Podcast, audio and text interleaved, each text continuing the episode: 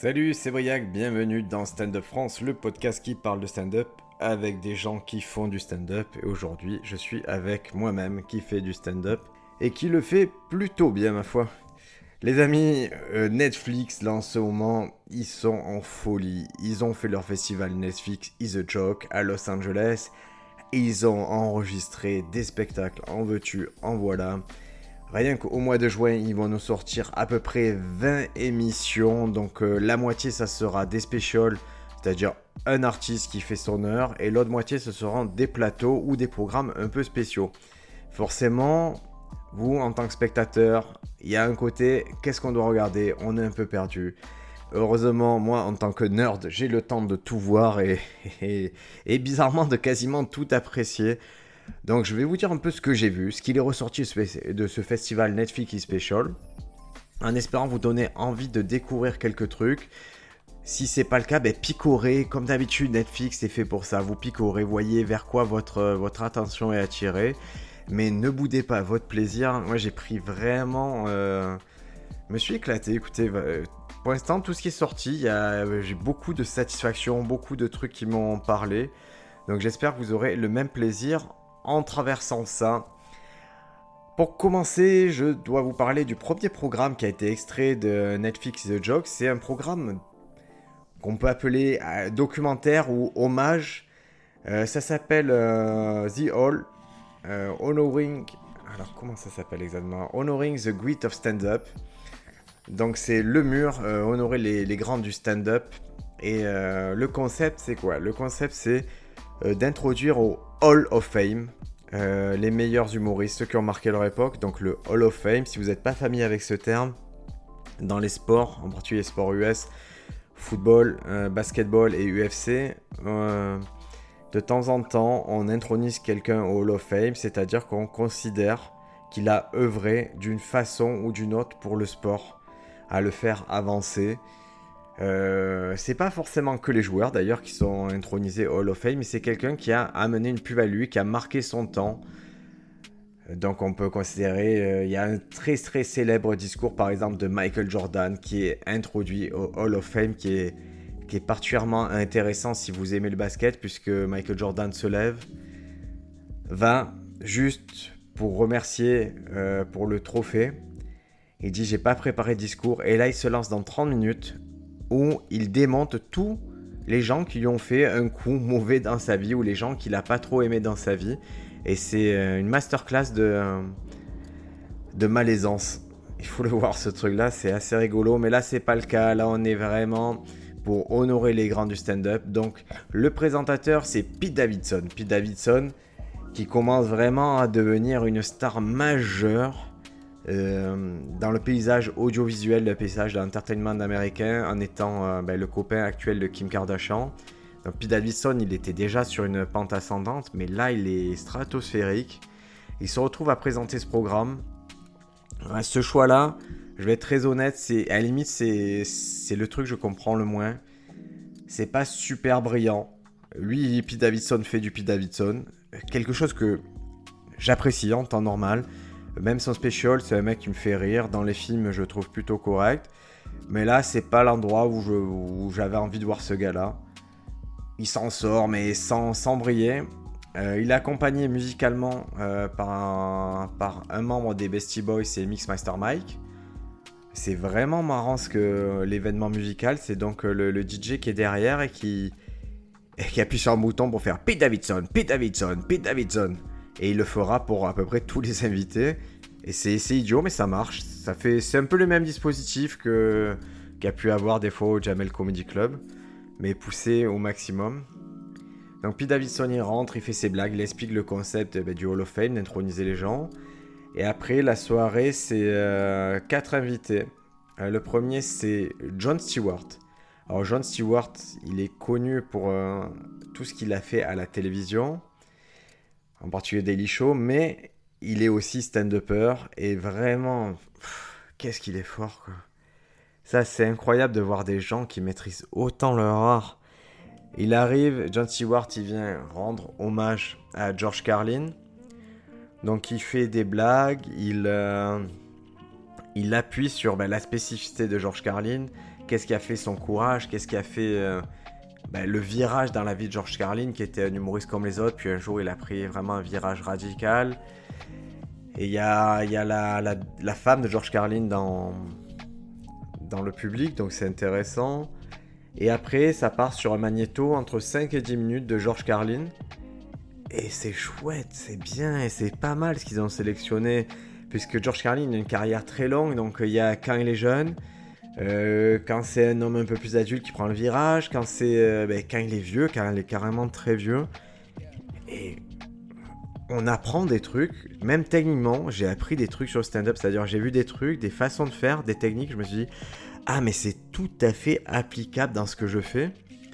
Alors que George Carlin, c'est pas quelqu'un vers qui je vais aller naturellement, tout simplement parce qu'il n'y a pas grand chose de dispo si vous regardez sur les plateformes. Il n'y a pas ces spectacles, même ces derniers spectacles qui sont relativement récents. Hein. Euh, bah, ils les mettent pas, ils sont pas, les droits sont pas disponibles, donc on n'a pas les traductions. Et là, c'était une belle introduction à l'univers de George Carlin, à sa bravoure. Donc je trouve que ça marche bien, ce système de un humoriste actuel qui introduit un humoriste euh, du Hall of Fame. Par la suite, c'est euh, John Weavers qui est, euh, qui est mis en avant. Alors, John Weavers, moi je la connais depuis longtemps parce qu'elle présentait des émissions un peu de gossip et, euh, avec sa fille.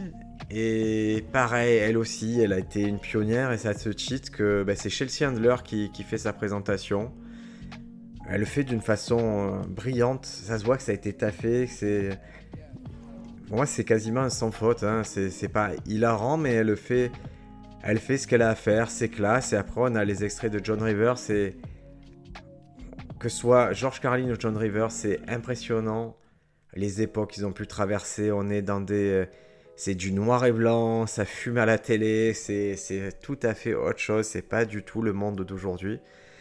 Et à ce titre, je comprends qu'ils soient intronisés Hall of Fame et aussi par rapport à leur discours, par rapport à leur bravoure. Il y a quelque chose qui est tout à fait logique. Donc, deux choix logiques. Après, c'est John Mulaney qui vient euh, présenter Robin Williams. Euh, John Mulaney, pareil, hein, pareil, on sait ce qu'il vaut en stand-up. Il n'y a pas de souci, il est considéré comme un des meilleurs. Il a quelque chose de très, très différent des autres. je trouve qu'il a une classe. Ben, forcément, il l'entretient, mais il est, il est bon, et là, dans cet exercice-là, il est très, très, très bon. Il a un propos sur Robbie Williams. Il, parle un peu des clichés qu'on peut avoir sur le stand-up, en particulier le cliché qu'il faut. Ben, que le stand-up, ça vient de la dépression. Et lui, il dit Allez, allez vous faire foutre, c'est pas ça. Ayez un peu de respect pour cet art. Et il fait un très, très. Il dépeint un très beau tableau de Robin Williams. Et après, on a droit, ben, comme les autres, à un magnéto de 10 minutes de Robin Williams. Et c'est. C'est intéressant, c'est... Bah, on sait Robin Williams qu'il y avait un truc d'art, on, sait que c'est un gars qui copiait beaucoup, beaucoup, beaucoup, qui, a vraiment, dans son œuvre, il y a une grande partie de plagiat. Mais quand même, euh, que ce soit là ou dans un documentaire qui lui est consacré sur HBO, ça reste une personnalité attachante et, un humoriste écrasant par sa puissance. Et la dernière personne à intervenir, euh, et c'est marrant parce qu'il on l'appelle The Closer et c'est le titre de son dernier spectacle aussi. C'est Dave Chappelle. Donc ça fait toujours plaisir d'avoir Dave Chappelle qui arrive. Bah, Dave Chappelle qui fait du Dave Chappelle et Dave Chappelle qui vient présenter Richard Pryor. Rien à dire, c'est le truc le plus logique. Euh, c'est euh, Richard Pryor. Il a pareil, je, veux dire, c'était un très bon choix à mon sens d'introniser ces quatre personnes en premier parce que ce sont des à la fois des pionniers et à la fois des gens on les a touchés du doigt, on les a vus. Richard Pryor, un spectacle est disponible sur Netflix. Si vous n'avez jamais regardé ce spectacle, foncez parce qu'il est dingue le spectacle. C'est un gars qui, le spectacle, les gens sont en train de s'asseoir, il commence déjà ses blagues. Donc une puissance brute, c'est... On voit dans les images d'archives que c'est... Euh, dans son époque, il détonne, il est dans une Amérique blanche et lui, il va faire ses blagues vraiment très très très limites.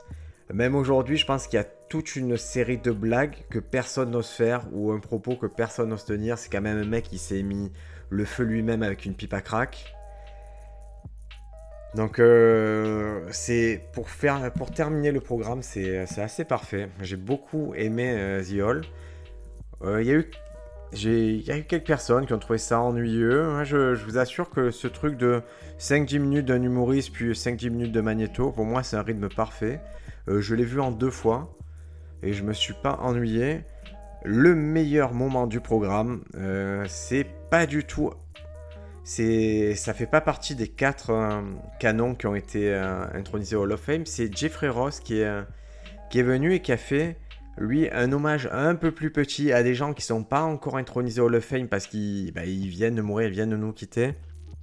Il a fait un hommage à, à Godfred, il a fait un hommage à Norm MacDonald, et euh, c'était drôle, mais qu'est-ce que c'était drôle? Lui il, avait, lui, il est venu pour faire des blagues. Elles étaient mortelles. Il a dit euh, cette année, on a perdu Godfred, on a perdu plein de bons humoristes, on a perdu euh, Norm MacDonald, on a perdu Will Smith. Donc il avait toute une série de blagues. Et surtout, il a un truc, Jeff Ross. Je sais pas si c'est travaillé, je sais pas à quel point c'est mis en scène, mais il a l'air sincère. Et le message il passe. Ça se voit qu'il y, y, a quelque chose qui l'a touché dans ses disparitions. Et il, avait, il a rendu hommage aussi à Bob Saget. Et c'était à chaque fois c'était drôle, c'était une espèce de roast des défunts, mais euh, il y avait du fond, il y avait vraiment du fond, il y avait de la forme. Donc euh, foncez sur The Hall, vous apprendrez des trucs, vous verrez des, euh, des images d'archives qui sont bien montées. Et je, suppose, je suppose que c'est un programme qui est appelé à se renouveler chaque année et qui mettra en avant d'autres humoristes je sais pas s'il y a une politique euh, de bah, d'intronisation Hall of Fame, s'il faut que leur décès ait lieu, euh, euh, par exemple, depuis plus de 10 ans ou quoi. Je connais pas encore vraiment les règles, mais il y a fort à parier que bah, ceux qui ont été cités là, Norm MacDonald en particulier, je pense qu'il arrivera au Hall of Fame. Et ça sera que justice. Donc voilà, ça c'était The Hall disponible sur Netflix. Ça dure une bonne heure et c'est très cool. Le deuxième programme qui est arrivé sur la plateforme, c'est un programme choral aussi. C'est Bill Burr qui présente Friends Who Kill. C'est-à-dire Bill Burr qui présente ses potes qui déchirent. Et vraiment, la promesse pour moi, elle est tenue. C'était très très bon ce truc-là. Des fois, quand il y a des plateaux, il y a toujours un moment un peu faible, au moment où, j'accroche pas à un humour. Mais là, la sélection, elle était marrante parce que c'était. Euh, c'était moitié des gens que je connaissais déjà et moitié des gens que j'avais jamais vraiment vu ce qu'ils faisaient. Et le fait que Bill Burr il les appuie ou qu'il les, euh, introduise, qu'il se porte garant de leur, euh, bah, humour, c'était, bah, ça apportait un plus et je trouve qu'il le fait d'une façon fascinante. Dans le sens où on se complique beaucoup en plateau, on cherche des choses. Un maximum de bruit pour ma maman. Ah, Bill Burr, il est là, lui, il dit la vérité. Il fait c'est quelqu'un que j'ai rencontré à Boston. Euh, là-bas, chaque fois qu'on allait en club avec lui, il déchirait. Ça me fait trop plaisir d'être là avec lui. Eh ben, ce discours-là, moi en tant que spectateur, j'accroche totalement. Donc, lui, il rentre, il fait 10 bonnes minutes de stand-up.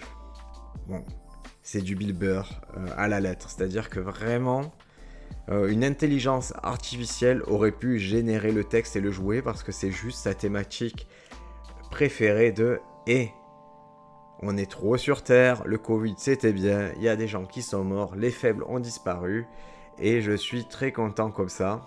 Euh, les blagues sont super limites. Mais c'est du Bill Burr, c'est brillant, euh, le public qui vient le voir, il sait ce qu'il vient voir donc il apprécie. J'ai vraiment apprécié son introduction. Et après, il s'efface. C'est-à-dire qu'une fois qu'il a fait ses 10 minutes, bah, il va juste passer les plats et c'est ce qu'on attend de lui. Qui, euh, les invités. Les invités, il a Michelle Wolf, c'est la première invitée. Michelle Wolf, elle vient, elle fait un set mais d'une solidité, mais très très très solide. Pour moi, je trouvais ça très fort, très politisé. Michelle Wolf, c'est sa marque de fabrique, le côté politique, le côté il y a du fond, il y a de la forme. Euh, la forme, on peut avoir du mal. Moi, personnellement, sa voix me, pose problème. Euh, elle m'empêche de comprendre tout ce qu'elle dit. C'est quelqu'un qui. Euh, si j'ai pas les sous-titres de Michel Wolf, je pense qu'il y a beaucoup de mots qui me. qui arrivent pas à mon oreille de la bonne façon. Mais en tout cas, le, set est, puissant. Il n'y a pas de souci. Il y a Stéphanie Tolev, Steph Tolev qui vient faire un set aussi alors là, c'est un personnage, c'est quelqu'un qui. Euh, c'est du stand-up, mais c'est plus un personnage qui vient un peu t'écrabouiller avec sa puissance. Ah, je trouvais ça. C'est un peu too much. Mais je trouve ça imparable. Je comparais ça limite à un personnage comme Jari. Je trouve que quand ça arrive, ben, ça envoie des. Ouais, ça envoie des étoiles. Ça, ça vient pour déchirer. Il y a Jimmy Carr, Jimmy Carr, l'anglais qui est là. Il fait un set euh, rien de bien mémorable, honnêtement, mais bon, c'est rien de bien mémorable pour un Jimmy Carr, ça reste carrément drôle. Euh, il, y a même des, blagues que je me dis, ouais, c'est un peu, un peu faible, quoi. Surtout quand il parle de Michael Jackson, il a, il a rien de vraiment très intéressant à dire sur Michael Jackson. Ça fait un peu ringard. Mais, c'est Jimmy Carr, c'est cool quand même. Ses blagues sont bien construites, donc rien à dire. Après, il y a Yann Edwards. Yann Edwards qui lui rebondit sur cette histoire de Michael Jackson. Et ah, c'est pas mal. Lui, par contre, ce qu'il en fait de Michael Jackson, ces choses-là, c'est pas mal. Il a un propos qui est intéressant, c'est qu'il dit que lui, il est fan de Michael Jackson et, il dit mais si vous avez regardé le documentaire sur HBO sur Michael Jackson et que vous êtes fan, vous êtes un vrai tordu. Et lui, sa solution à ça, c'est de pas regarder le documentaire, tout simplement. Plutôt, plutôt cool, c'est quelqu'un qu'on n'avait pas trop vu euh, dans les programmes, donc Yann Edwards à suivre. Et je dis à suivre, mais je pense pas. Il est déjà bien lancé et surtout, il a, il a pas 20 ans, donc euh, c'est je pense qu'il a encore peut-être un special ou deux à sortir sur Netflix. J'espère qu'il les sortira et qu'on aura un peu de matos plus complet de Yann Edward parce qu'il faisait plaisir à, suivre. Euh, après, il y a Bumping Mikes, c'est-à-dire Dave Ettel et Jeff Ross, euh, dont j'ai parlé d'un programme précédent. Ils ont fait une tournée Bumping Mike où ils venaient roster un peu les gens, ils vannaient le public, se vannaient eux-mêmes. Et c'est vrai qu'ils sont. Maintenant, c'est comme s'ils avaient un petit groupe itinérant, Bumping Mike, ils sont présentés comme ça. Donc ils viennent, ils font quelques blagues euh, l'un sur l'autre, puis ils vont un peu dans le public euh, faire des blagues sur le public, ils reviennent et finalement ils se font des blagues en semi-impro avec Bill Burr. Ça marche. C'est drôle, ça fait plaisir de les voir et voilà. C'est pas pareil. Là aussi c'est pas exceptionnel, moi ça m'a fait vachement plaisir de les voir. Un truc un peu, un peu, un peu fou, c'est la fin du, show. C'est pendant tout le show derrière, sur l'arrière-plan, il y a des instruments de musique. Et en fait, c'est parce qu'à la fin, il y a un groupe euh, d'humoristes, euh, le Comedy Jam, qui, euh, qui vient, qui joue. Et il y a un mec, Josh Adam Meyers, qui vient faire des blagues, en fait, quoi, une chanson en musique. Et c'est cool, ça change un peu le format. Et le, la, fin de cette affaire-là, avec le groupe, c'est Ronnie Chunk qui vient chanter Katy Perry. Alors dit comme ça, c'est un peu bizarre, mais Roger Chang vient vraiment chanter euh, Teenage Dream. Il le chante littéralement. Et c'est marrant de finir le spectacle comme ça. Pour moi, c'était inattendu. Et ça, ça conclut bien cette affaire-là. Donc, euh, Bill Burr euh, présente Friends Who Kills. Pour moi, il n'y a pas trop de déchets. Même les trucs pas, pas ouf, c'est quand même bien cool. Euh, si un truc vous plaît pas, ben, passez à l'artiste suivant. Il, y a, il en reste encore 2-3 que je n'avais pas évoqué, mais vous les découvrirez vous-même. Je trouvais qu'il y avait du niveau partout. Ça fait plaisir de voir les gens qu'on voit là. Souvent, ils viennent avec du matos très actuel. Euh, ça peut, ça se voit que c'est actuel, ça se voit donc c'est forcément ça a été enregistré après les Oscars parce qu'il y a des références à Will Smith. Ça a été enregistré euh, ben, en fin de pandémie du Covid puisque voilà plus personne n'a de masque et c'est cool. Donc c'est un peu une nouvelle ère qui s'ouvre et je et c'est appréciable. Je vous recommande fortement de foncer sur ce programme. Allez, troisième programme issu de Netflix is a Joke et pas des moines. Ça s'appelle That's My Time with David Letterman. Ça, c'est euh, un truc, ça dure entre 15 et 20 minutes. Euh, c'est David Letterman qui reçoit à chaque fois un humoriste. Euh, ça sort une fois par semaine. C'est la première saison aura 6 épisodes. C'est un peu spécial. C'est David Letterman qui rentre, qui fait 5 euh, minutes de stand-up. Puis euh, l'humoriste, qui est donc l'invité, fait à peu près entre 5 et 7 minutes de stand-up, mais du matos très très solide, très serré. Là, on voit que c'est un set pour, pour détruire l'audience. Et après, c'est un entretien avec David Letterman alors, euh, pour l'instant, j'ai vu qu'un épisode. Ce qui est sorti, c'est Sam Morrill. Sam Morrill, c'est quelqu'un qui compte dans la comédie. C'est quelqu'un, on sait que ça va être. Ça va être un gros nom de la comédie dans les 20 prochaines années. Déjà, il commence à. Ça fait un moment qu'il fait parler de lui. Ce qui lui manque à ce mec-là, c'est un gros deal avec Netflix. Parce que aujourd'hui, il communique via YouTube. Et d'ailleurs, c'est comme ça qu'il introduit. C'est euh, veuillez accueillir quelqu'un qui a fait 10 millions de, vues avec son dernier special sur YouTube, Sam Morrill. Et euh, donc, Letterman commence avec un stand-up qui est cool. Et c'est drôle de voir ce mec qui est là, qui dit non, mais moi j'ai essayé un peu dans ma vie de faire du stand-up. Et à la moindre occasion, il refait du stand-up. Il le fait d'une façon euh, brillante. Euh, ça fait presque regretter qu'il se lance pas dans une heure de stand-up de. Mais je pense juste qu'il a pas envie de s'embêter à se relancer sur la route et faire ça. Mais on dirait vraiment que c'est son sport de prédilection et qu'il pourra jamais arrêter de faire ça. Et c'est drôle comme il en parle. C'est toujours oui, j'ai essayé d'en faire les années 70, 80. En fait, il a jamais arrêté de penser au stand-up et c'est, on dirait, une volonté contrariée. Mais bon, sait ce qu'il fait. Hein. Samori, il arrive, fait entre 5 et 7 minutes. C'est pas du nouveau matériel. Euh, c'est matériel qu'on connaissait de ses specials et tout, mais ça marche trop trop bien. Pourquoi aller s'embêter euh, avec euh, à faire du nouveau matériel alors qu'il a du matos qui est jamais passé sur Netflix? La plupart des gens qui vont découvrir son set, ben, ça sera nouveau. C'est très dense, très drôle, ça, ça lui ressemble beaucoup. Rien à dire, il a fait un best-of de, best-of de son humour et ça, marche, il a, fait passer le bon message. Après l'entretien avec David Letterman, ça, je suis un peu plus sceptique. C'était. C'est vraiment les entretiens qui sont trop préparés. D'un sens où ça se voit qu'ils ont y a eu un pré-talk, qu'ils ont préparé les questions. Du coup, l'autre, il a préparé les anecdotes, il a préparé les punchlines. L'artifice, il est un peu trop fort. Alors là, je suis d'accord vraiment pour préparer les entretiens. Je trouve que c'est c'est pas une honte de le faire. Ça rend plus fluide. Euh, euh, les, relations. Après, avec le montage, ça rend ça encore plus fluide. Mais là, c'est un peu too much. En tout cas, c'est pas ce qui me. Ça me fait pas vibrer plus que ça, voilà. Mais ça ne dure que 10 minutes. Donc 5 minutes d'Etherman, 5-6 minutes de, sketch et 10 minutes d'entretien. Très, très, très bon programme, à mon sens. Et. Euh, ça m'a fait plaisir, d'autant plus que Letterman, il avait sorti. Euh, il a sa série un peu plus longue, là, qui s'appelle mon prochain invité n'est plus à présenter, où il n'avait pas eu de stand-upper cette saison. Il a eu Will Smith, il a eu euh, Ryan Reynolds, il a eu Billie Eilish. Donc l'épisode avec Billie Eilish était trop trop bien. Euh, l'épisode avec Will Smith, pareil, il subit, il, souffre du même problème, c'est que c'est trop préparé. Will Smith, il récite littéralement sa biographie, mais moi, qui ai lu son livre, qui s'appelle Will, c'est exactement, il a pris les phrases du livre, il les récite, donc c'était pas, pas très cool. Et je suis content quand Letterman il fait des petits formats comme ça, 15-20 minutes, ça se passe beaucoup beaucoup mieux. Donc That's My Time with David Letterman, ça va sortir une fois par semaine jusqu'au début du mois de juillet. Foncez, ça se voit rapidement et vous allez découvrir du très bon.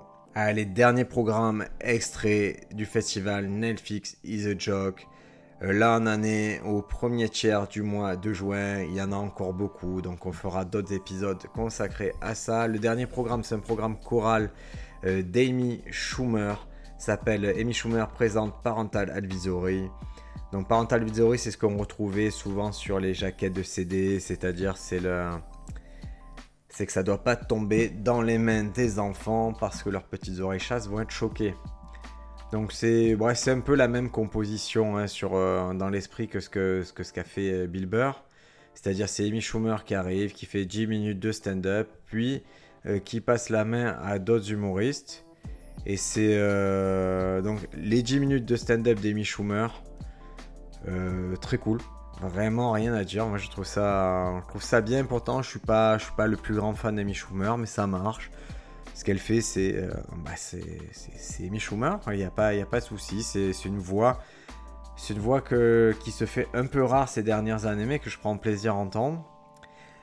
Et après, là, un parterre d'invités, donc la Ron Funch. Euh, très marrant, c'est un mec qui ressemble un peu à Super Mario. Il, est costaud, il a une moustache. Il fait un set très solide, euh, peut-être un peu court.